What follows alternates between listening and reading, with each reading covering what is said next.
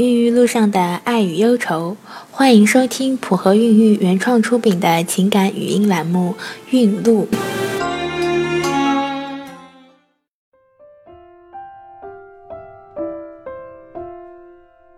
大家好，我是小何医生。今天我们为大家分享的是秦宇的故事。秦宇三十四岁，在地产行业已经摸爬滚打了九年。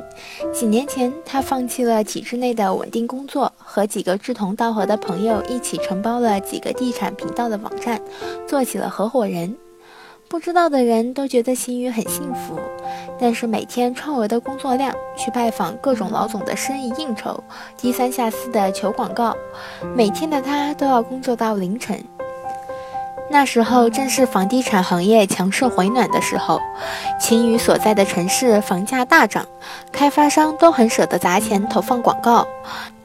趁着这股东风，秦宇苦干巧干，终于攒下了人生第一桶金，首付的钱有了。本来想着买到房子后就安心备孕，可是实际情况却是这样。又一次例假的如约而至，再次打破了秦宇的希望。现在这个问题成了秦宇不可说的点。但凡老公或者父母说到谁家的宝宝怎么怎么样了，秦宇都会当场翻脸，不欢而散。其实秦宇也很痛苦，她患有子宫内膜异位症和卵巢囊肿，去年曾做过腹腔镜手术，并且人工受精怀孕过两次，但两次都是胚停，后来就干脆不怀孕了。秦宇真的是不明白自己是工作压力大还是什么原因。随着时间的流逝，他也越来越急躁了。现在医院的医生给他采取了长方案，最后取了十个卵，先配移植没有成功，后来移植了两个冻卵也没有成功。一急躁，青雨的脸色就更难看了。当然，最可怜的还是她老公，所有的怒气和工作的压力一股脑的都发现在她身上了。之后，医生又给她安排了短方案，取了五个卵。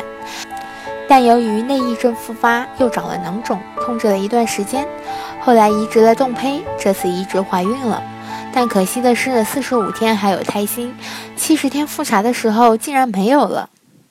这次秦宇几近崩溃，他回到老家待了三个月，这里没有金钱和房子的压力，乡亲们简单而亲切的问候也让他感觉温馨。这种平静美好的生活多久没有了？这段时间的休养，秦宇的心态和身体都好了很多。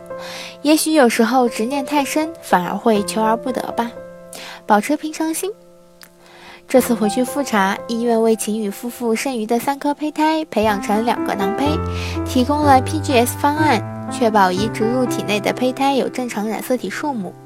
而这一次，命运之神眷顾了他，三个月后，孩子还稳稳地在肚子里。这就是今天的孕育故事，大家都保持一颗平常心吧。普和孕育祝您一路好运。